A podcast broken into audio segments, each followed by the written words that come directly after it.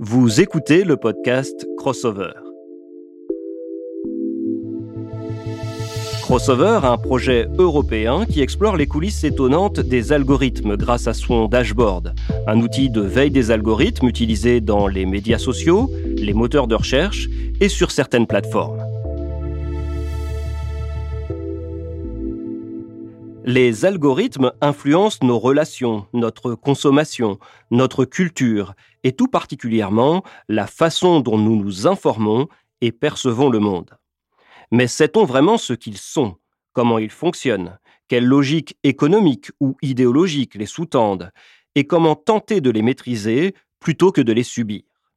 Comprendre les algorithmes, être capable de les analyser de manière critique, s'en saisir et apprendre à s'en prémunir, tels sont les objectifs de l'algolittératie, domaine exploré par le projet Crossover dans sa dimension informationnelle. Pour cet épisode intitulé Les veilleurs d'algorithmes, nous parlons de tous ceux qui œuvrent chez Crossover, au niveau technique, pour mettre en lumière l'impact des algorithmes sur l'information et la désinformation. Comment ces développeurs travaillent-ils avec les journalistes, fact-checkers et experts en éducation aux médias et à l'information? Quels sont les avantages et défis de cette approche complexe? En quoi peut-elle être utile à la presse, aux fact-checkers, aux enseignants, aux citoyens? C'est ce que nous allons voir avec nos trois complices et veilleurs d'algorithmes, Nelly Pailleux et Amaury Lesplingard de Check First et Divina Fraumegs de Savoir Devenir. Le projet Crossover est mené tambour battant depuis sa création en décembre 2021. Il a misé sur un outil innovant, euh, le dashboard ou tableau de bord, qui observe et analyse les algorithmes pour lutter contre la désinformation, faciliter le fact-checking et former les citoyens. En faisant travailler ensemble des développeurs, des journalistes, des experts en éducation aux médias et à l'information, il a montré concrètement l'influence des algorithmes sur notre consommation d'actualité et en particulier sur les médias sociaux. Des enquêtes et études ont été réalisées, des journalistes formés et un kit de ressources pour que les éducateurs se saisissent du sujet de l'algolittératie a été produit. Tout ça grâce au dashboard, bien sûr. Amaury Lesplingard, qui a travaillé sur la création et le développement de cet outil, est avec nous pour répondre à nos questions concernant ce nouveau moyen de veille algorithmique. Bonjour Amaury. Bonjour Divina. Vous êtes cofondateur de Check First, qui développe des outils pour lutter contre la désinformation. Pourriez-vous nous dire deux mots de votre métier? Je suis développeur depuis 20 ans, j'ai des expériences diverses et variées dans pas mal de domaines. Depuis très jeune, je cherche à comprendre comment les choses fonctionnent, spécialement tout ce qui touche au champ à Internet au sens large du terme. Je définirais mon métier comme quelqu'un qui essaye d'appréhender techniquement le monde d'aujourd'hui et de demain. Très bien, et comment vous est venue l'idée de créer cet outil, un peu particulier tout de même les algorithmes sont ancrés dans la vie de tous les jours de tout le monde et on s'en rend même plus compte. Plus personne ne pense qu'il y a un algorithme qui prédit en fait la question qu'il va poser à Google. Il y a beaucoup d'initiatives qui visent à ouvrir les algorithmes, les black box, comme on les appelle, mais on trouvait qu'il y avait peu d'initiatives qui s'intéressent aux utilisateurs finaux. On a conçu Crossover comme un projet qui veut analyser l'impact des algorithmes sur la vie de monsieur et madame tout le monde. Alors, l'idée de base, c'est quoi? L'idée de base est simple. Si je fais ça, il se passe quoi? On a créé des systèmes qui permettent de répliquer exactement ça. Si je tape Donbass sur Google, il se passe quoi? Si je tape Russie sur YouTube, il se passe quoi? Ensuite, ces informations sont compilées au sein d'un dashboard public et analysées par nos partenaires journalistes. Alors, il me semble qu'il y a d'autres tableaux de bord qui permettent de visualiser les tendances en ligne. En quoi celui de Crossover est-il différent? Alors en effet, il existe de nombreuses façons d'analyser les algorithmes et les tendances en ligne. On a essayé d'apporter une touche d'originalité au projet Crossover avec une double approche. D'abord, on utilise des outils qui sont mis à disposition par les plateformes, leurs API. C'est-à-dire qu'on a développé un système qui va aller interroger les plateformes pour récupérer les données. De l'autre côté, on a développé un système autonome qui a été placé chez l'habitant, c'est-à-dire chez des gens comme toi, Divina, ou comme chez moi, ou comme chez Nelly. C'est une sorte de robot qui va aller effectuer les requêtes sur les plateformes pour les interroger. Cette double approche nous permet à la fois de ne pas être dépendant des plateformes pour nous fournir les données, mais également de comparer les données qu'elles nous fournissent officiellement à l'expérience concrète des utilisateurs. Les tableaux de bord de Crossover ne sont pas des outils de mesure de buzz sur Internet, ils analysent sur le long terme le comportement des algorithmes des plateformes. Et voilà, qu'on se le dise. Considérez-vous que le tableau de bord de, Crossover hein, est un outil de fact-checking, un outil pour le fact-checking? C'est plutôt des outils pour le fact-checking. On n'a jamais eu la prétention de prendre la place des fact-checkers qui sont probablement les meilleurs outils de fact-checking. Mais on peut probablement les aider un peu dans leur travail. Grâce au tableau de bord de Crossover, il est possible de comprendre ce à quoi les utilisateurs font face. Ici, en l'occurrence, les utilisateurs belges. C'est important pour les fact-checkers de comprendre ça. En quoi c'est important? On l'a démontré avec notre enquête sur la recherche de Google qui propose systématiquement aux utilisateurs de la recommandation Insider lorsqu'ils tapent Donbass. Donbass Insider, c'est un média qui relaie la communication russe. Il est donc important de prévenir les utilisateurs que la direction dans laquelle ils les poussent les algorithmes est en fait risquée. C'est un travail quasiment de pré-bunk qui rentre tout à fait dans le rôle des fact-checkers. Et alors, ce tableau de bord, il a été compliqué à développer. Comment est-ce qu'il a évolué avec le temps? C'est un peu comme demander à un boulanger si faire du pain, c'est compliqué. je vous dirais que non, pourtant je suis incapable de faire mon pain. Euh, plus sérieusement, on a fait face à des défis lors du développement, mais rien d'insurmontable. La plus grande difficulté, je dirais, ça a été les contraintes qu'on s'est nous-mêmes imposées avec la double collection de l'information. On a dû imaginer des systèmes qui collectent à la fois les données à travers les API des plateformes, mais à la fois les, les, les données à travers nos robots qu'on a mis chez les gens. Ça n'a pas été simple. Au fil du temps, on a fait évoluer les tableaux de bord, on a ajouté de nouvelles plateformes. Aujourd'hui, Crossover surveille huit plateformes différentes contre seulement trois au début du projet. On espère continuer à ajouter d'autres algorithmes dans le futur et assurer que ceci ne cause pas de mal à la société. Bonjour Nelly. Bonjour Divina. Nelly Pailleux, vous êtes journaliste de formation et également cofondatrice de Check First. Qu'avez-vous appris au cours de ce projet en allant regarder sous le capot des algorithmes de recommandation de YouTube, Google, etc. Pensez-vous vraiment euh, qu'ils jouent un rôle important dans la désinformation? Alors, les enquêtes menées par euh, Check First, U10 et Apache dans le cadre du projet Crossover donnent des éléments de réponse à cette question. On a vu par exemple dans l'enquête euh, les algorithmes de YouTube sont-ils accros aux médias d'État? Que pendant une période, YouTube avait recommandé des vidéos de Russia Today France, la branche francophone du média d'État Russia Today, aux utilisateurs belges qui tapaient le mot Russie dans la barre de recherche de YouTube. Le phénomène qui est intéressant, c'est que après le ban de Russia Today sur décision européenne, un nouvel acteur, qui est un autre média d'État, semble avoir comblé le vide laissé par son homologue russe, et cet autre acteur, c'est CGTN, la chaîne d'État du Parti communiste chinois. Dans une autre enquête, on s'est rendu compte que les utilisateurs belges euh, de Google, Google qui représente tout de même 86% des recherches effectuées sur un ordinateur de bureau en 2021, ces utilisateurs qui tapaient le mot-clé Donbass dans la barre de recherche verraient leur requête complétée par le mot insider. L'expression Donbass Insider renvoie vers un média pro-Kremlin qui a été créé en 2016 par Christelle Néant et qui est notamment accusé de propager des mensonges au sujet de la guerre en Ukraine. Nelly, il y a, il y a parfois un écart donc entre ce qui se passe en ligne et en vrai.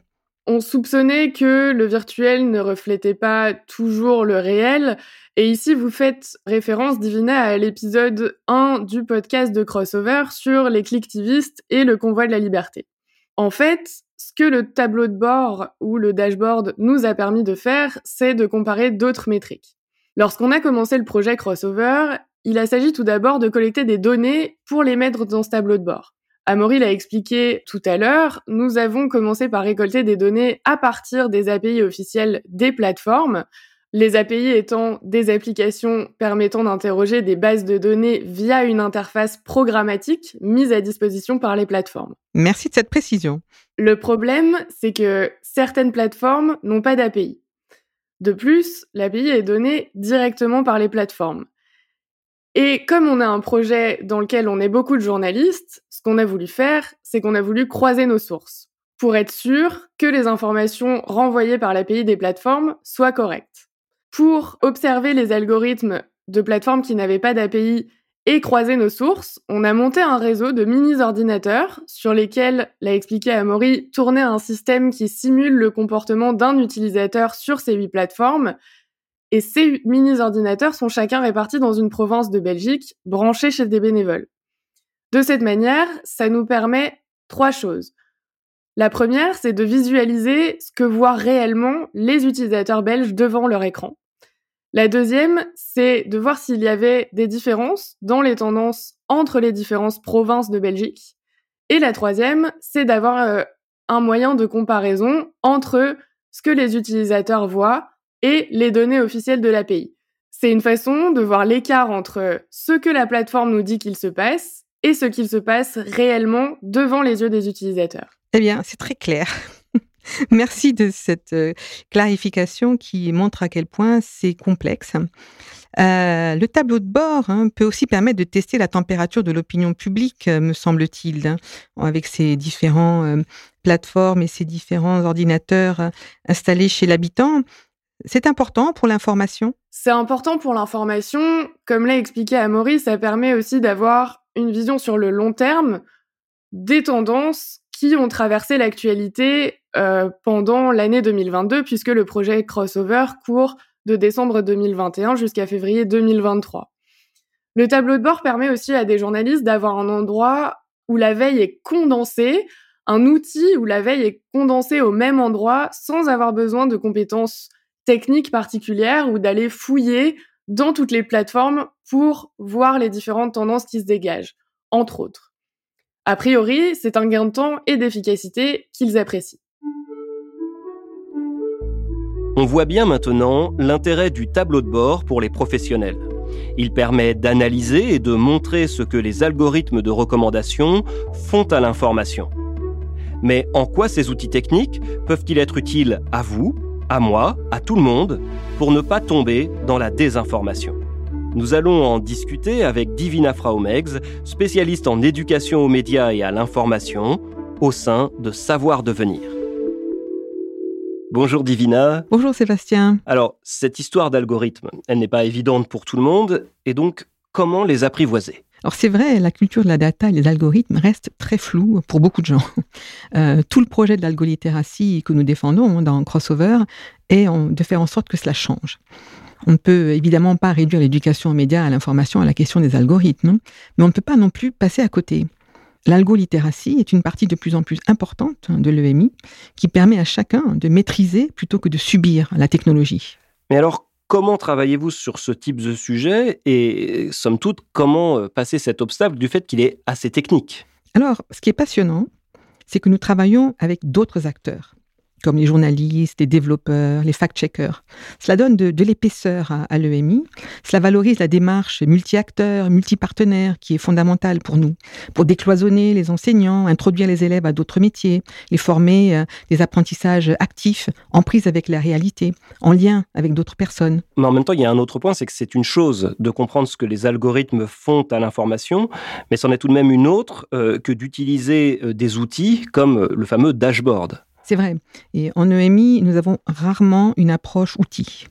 Nous sommes du côté des usages. Euh, si nous employons l'outil, il faut qu'il soit embarqué dans une démarche plus large euh, de maîtrise de l'information, de lutte contre la désinformation. Ceci étant, des outils comme le tableau de bord sont très utiles hein, pour comprendre ce qui se passe sans forcément avoir à les utiliser soi-même. Hein. Dans ce projet, d'ailleurs, nous l'utilisons d'abord comme un révélateur. Après, il y a aussi toute une partie de la population, de tous les âges, qui est tout à fait capable de s'en saisir. Hein. Et puis, il y a d'autres pratiques toutes simples que l'on peut faire euh, du côté outils. Par exemple, euh, quand on a compris le rôle des algorithmes d'autocomplétion sur Google, hein, c'est vraiment facile de désactiver cette fonctionnalité si elle ne nous plaît pas. En ce qui concerne les algorithmes euh, multiples de recommandation, de tri, de prédiction, est-ce qu'ils sont toujours à l'œuvre avec l'une de ces variantes dès qu'il y a des informations? Non, non, bien sûr. L'une de nos missions est de couvrir les différents types de désinformation hein, et de montrer sur quels mécanismes ils reposent pour trouver les bonnes solutions hein, pour les combattre. Mais prenez par exemple une infox qui repose sur un sophisme du style les feignants ne travaillent pas, les chômeurs non plus, ah, donc les chômeurs sont des feignants. Bah, dans ce cas, vous voyez bien que nous allons travailler sur les arguments fallacieux et pas sur les algorithmes. Donc il y a différents mécanismes des informations qui appellent différentes actions de l'EMI. Et alors, pour conclure, euh, qu'est-ce que vous diriez à ceux qui voudraient se lancer dans cette fameuse algo-littératie D'abord, bravo, allez-y. Il n'y a pas encore beaucoup de ressources en EMI, mais cela commence à venir.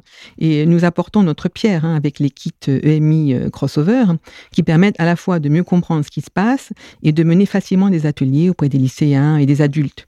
Chaque kit s'articule autour d'un podcast comme celui-ci et puis s'appuie sur une situation concrète, des enquêtes, des études. Il met à disposition autour de la thématique traitée un quiz qui permet de s'approprier des connaissances clés. Et puis, il y a aussi un document d'accompagnement proposant à la fois un bref exposé des notions clés traitées dans la thématique et une proposition concrète d'atelier. Eh bien, merci Divina. Et puis, ben, on laisse le mot de la fin à Nelly. Bien sûr. Nelly, le projet Crossover se termine donc. Alors, est-ce fini ou bien allez-vous continuer à travailler sur ce sujet? Alors, le projet Crossover se décline sous différents formats. Les kits d'éducation aux médias et à l'information en français et en néerlandais resteront disponibles gratuitement sur le site de Savoir Devenir.